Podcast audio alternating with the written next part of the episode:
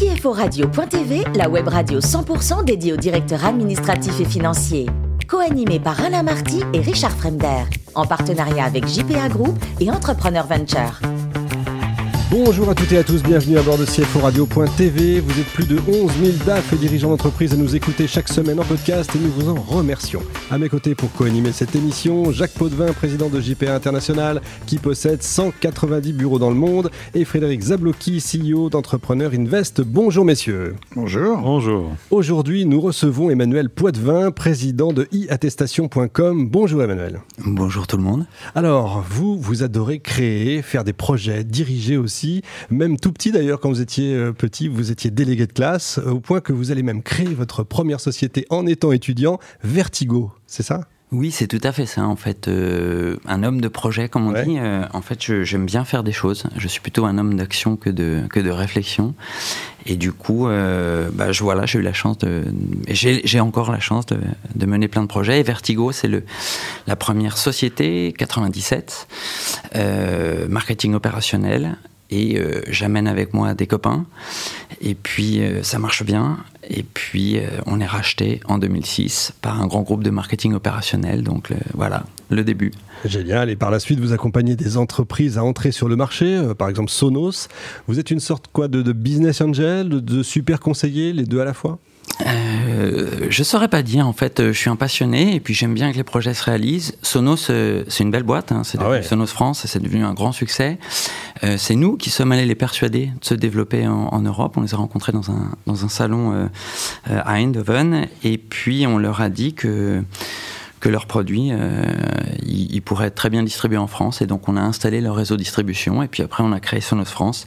Puis la suite, bon, vous la connaissez. Et avec vos anciens actionnaires de Vertigo, vous créez en 2008 e-attestation. Comment vous avez eu cette idée Et puis, c'est quoi e-attestation alors, la vérité, c'est que euh, dans le cadre de ma mission précédente, pour que euh, mes équipes qui représentaient des marques euh, grand public puissent intervenir auprès des réseaux de distribution, il fallait faxer un nombre de documents incroyable pour chacune des missions.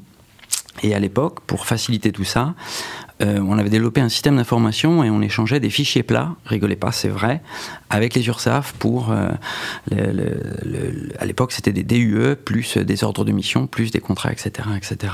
Et donc, quand euh, j'ai cédé l'activité, je me suis dit, mais pourquoi ces gens me demandent de toutes ces pièces? Et donc, euh, j'ai réalisé que euh, l'enjeu pour le, le retail, c'était surtout euh, le délit de marchandage, le risque lié au travail dissimulé, et la réglementation s'est durcie, mmh.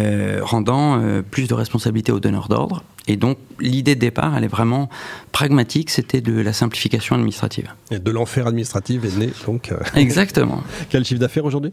Aujourd'hui, 5 millions d'euros, euh, 25 personnes. Pas mal. Euh, Massicois, je le précise, avec grande fierté. Euh, je représente un peu l'Essonne aussi euh, ici et, et, on grandit vite. Jacques Potvin. Alors, il faut quand même que tu saches qu'on est très complice avec Emmanuel et donc. J'ai écouté votre podcast. C'est pas, c'est pas, c'est pas la coutume de, d'interviewer des gens qu'on connaît très bien, Frédéric aussi.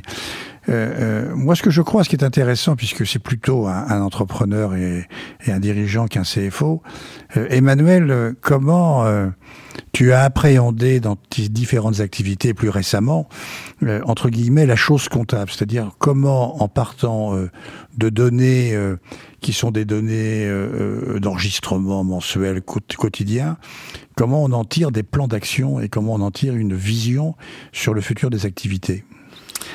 Alors j'ai eu la chance de faire euh, quelques études qui m'avaient un petit peu formé et euh, ce qui a fait la viabilité de l'ensemble de mes projets, c'était vraiment l'exploitation.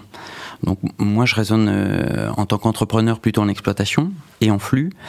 la comptabilité, au départ c'était un exercice qui m'était imposé en, en, lisibilité pour mes partenaires, qu'ils soient financiers, bancaires et puis au fur et à mesure, j'ai eu la chance de rencontrer euh, des gens qui m'ont euh, permis aussi de lire, de comprendre des bilans, de lire et de comprendre des comptes euh, d'exploitation, de faire des prévisions.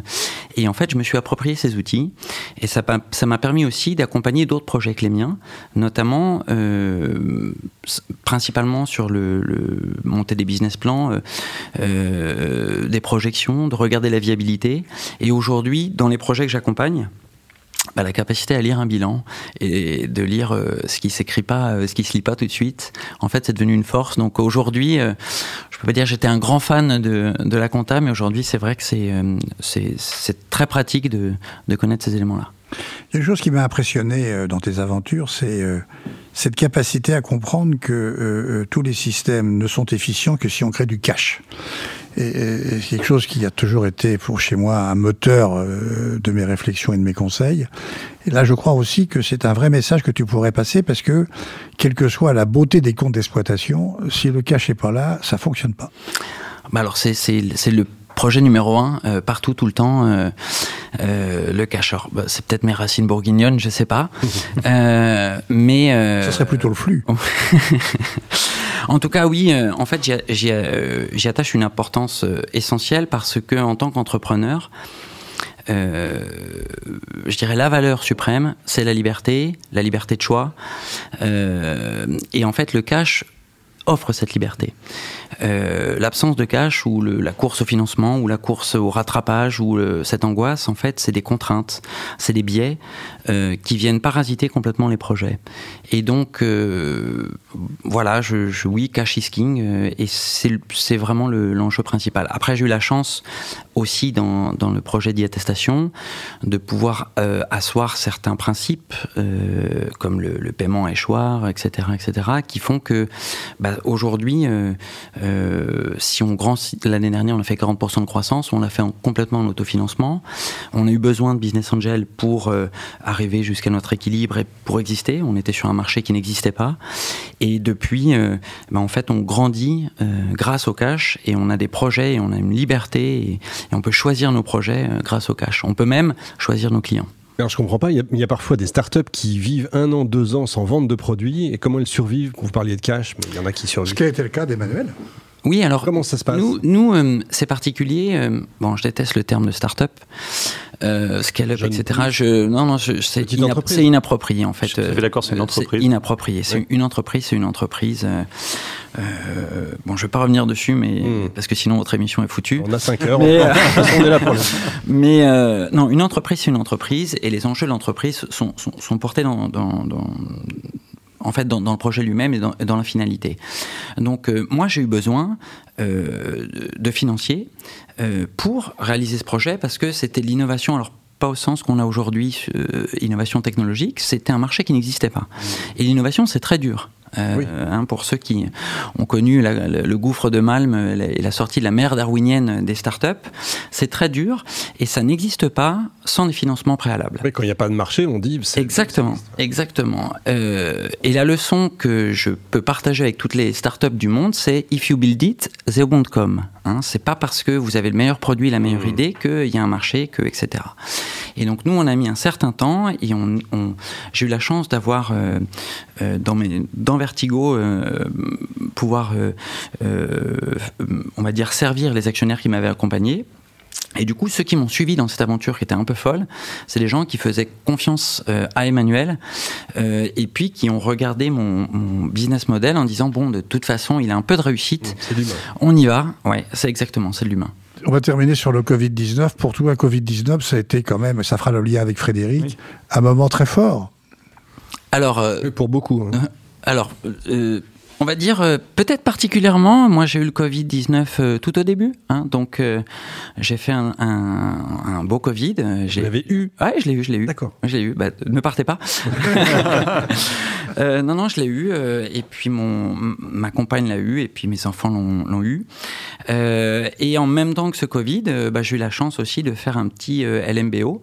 Donc euh, voilà, on, a tout fait en même temps. Et en même temps, euh, on était dans notre plan de continuité d'activité. On n'a pas eu besoin de faire appel au mécanisme d'aide, puisqu'en fait, le, nous, notre activité euh, est exacerbée. Donc là, on a fait la situation, on est à plus 22 sur ce premier semestre. Donc nous, le Covid, c'est plus 22% et des projets euh, euh, qui se sont activés qu'on n'avait pas anticipés, euh, notamment le, la capacité à évaluer les tiers sur les signaux faibles de défaillance, notamment l'explosion de la, fraude aux moyens de paiement, faux mmh. fournisseurs, faux présidents.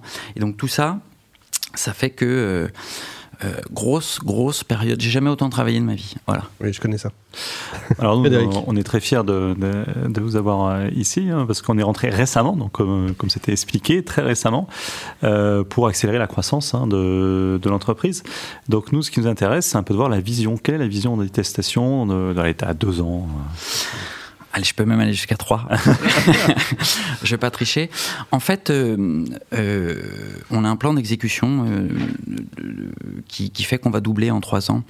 et là, la tendance, ce serait même à accélérer. Donc, je, je pense qu'on aura d'autres discussions par la suite. On est ouvert, on est ouvert.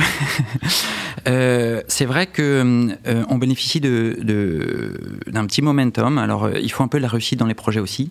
Ça compte. J'ai la chance d'avoir des équipes et, et euh, qui sont euh, scalables, donc qui sont capables de monter en compétences. Euh, on a un petit biais de réussite parce qu'on en parlait tout à l'heure. En fait, la réglementation s'est durcie, donc la responsabilité des donneurs d'ordre, que ce soit pénal, que ce soit sur tous les plans anticorruption, que ce soit en fait, en fait c'est renforcé, les obligations sont renforcées, le nombre de tiers qu'utilisent les entreprises avec le concept d'entreprise étendue explose, avec beaucoup de microstructures qui n'ont pas forcément d'obligation de publication ou de lisibilité, qui connaissent des difficultés de, financement. Donc l'évaluation des tiers, c'était avant euh, dans le domaine du risque. Aujourd'hui, ça irradie dans toutes les organisations. Euh, euh, les directions financières, en ce moment, c'est nous c'est nos clients principaux. Tous les projets, c'est euh, euh, la lutte contre la fraude aux fournisseurs, la lutte contre la fraude aux faux présidents, les tentatives de phishing qui explosent. Donc c'est nos interlocuteurs au quotidien. Moi, le nombre d'intégrations qu'on fait là, dans, on parlait de, de, des ERP, dans SAP ou dans les systèmes compta, c'est tous nos projets aujourd'hui. Et ça va beaucoup plus vite, ça s'accélère. C'est-à-dire, je pense que la crise a, a, mis en avant en fait euh, des risques et, et des besoins de conformité et de productivité. Donc euh, nous, euh, c'est beaucoup de boulot. Ben, on comprend tout à fait parce qu'en tant que gestionnaire de fonds, on a eu tenté de phishing, fraude au président, ben, on, a vraiment eu beaucoup de choses avant Covid. Donc, euh, et après Covid, on comprend bien qu'on est en plein Covid. Moi, bon, j'étais seul au bureau, hein, donc je peux peut-être en, parler. C'est vrai qu'on s'est un peu démunis, hein, donc il faut vraiment avoir des outils performants euh, comme peut donner les testations. Euh, et donc on, y croit beaucoup. Alors effectivement, le Covid va accélérer, mais c'est un peu dommage, mais c'est la, vérité hein, pour les testations. Il y a vraiment beaucoup de choses à faire. Pour terminer, Emmanuel, vous n'accompagnez pas que des entreprises, puisque je crois que vous soutenez la fondation des orphelins apprentis d'Auteuil, c'est ça? Alors oui, et puis j'y travaille un petit peu. Donc j'ai été euh, animateur là-bas pour des jeunes en rupture. Et puis aujourd'hui, j'accompagne... Donnez votre temps. Oui, en fait, en fait, comme je vous le disais, moi, je je, je suis pas, un, je suis pas un intellectuel. Voilà, exactement. J'ai besoin de faire des choses et je, hein. et je m'épanouis, euh, je m'épanouis euh, dans des projets et puis dans des relations humaines. Donc, euh, entre autres, oui, les, les, petits frères des pauvres aussi, sur d'autres types de générations, mais oui, tout à fait. Vous êtes formidable. Une petite question hein, pour terminer sur la culture. je vois le, bateau usine, un livre japonais écrit en 1929, qui a été interdit et redécouvert. Alors pourquoi? Vous osez poser des questions subversives Pas au Japon, on bah, je vous invite à le découvrir. bon, donc j'aime beaucoup la littérature on a monté une librairie il y a 10 ans à Grandville, une petite librairie indépendante. Euh, courez chez vos libraires, il y a, plein de merveilles en ce moment. Euh, j'aime euh, la littérature de Marine en particulier. J'ai eu la chance d'avoir un conseil sur cette espèce d'ovni qui en fait connaît un succès phénoménal, en particulier au Japon, puisque les jeunes générations d'étudiants s'identifient à ce qui s'est passé, notamment au niveau de l'exploitation des classes sociales au début du, du 19e siècle. Et je vous invite à lire, c'est merveilleux et ça inspire les jeunes générations d'aujourd'hui. Euh, c'est très très moderne, euh, c'est assez subversif, donc euh, bah, bah, je suis content de l'aborder ici. Ça s'appelle le bateau usine, hein, on, le, redit. Merci en tout cas, ne changez rien Emmanuel. Merci également à vous Jacques et Frédéric Fin de ce numéro de CFO Radio.tv. Retrouvez toute notre actualité sur nos comptes Twitter, LinkedIn et Facebook. On se donne rendez-vous mercredi prochain, 14h précise, pour un nouvel invité l'invité de la semaine de CFO Radio.tv, une production B2B Radio.tv en partenariat avec JPA Group et Entrepreneur Venture.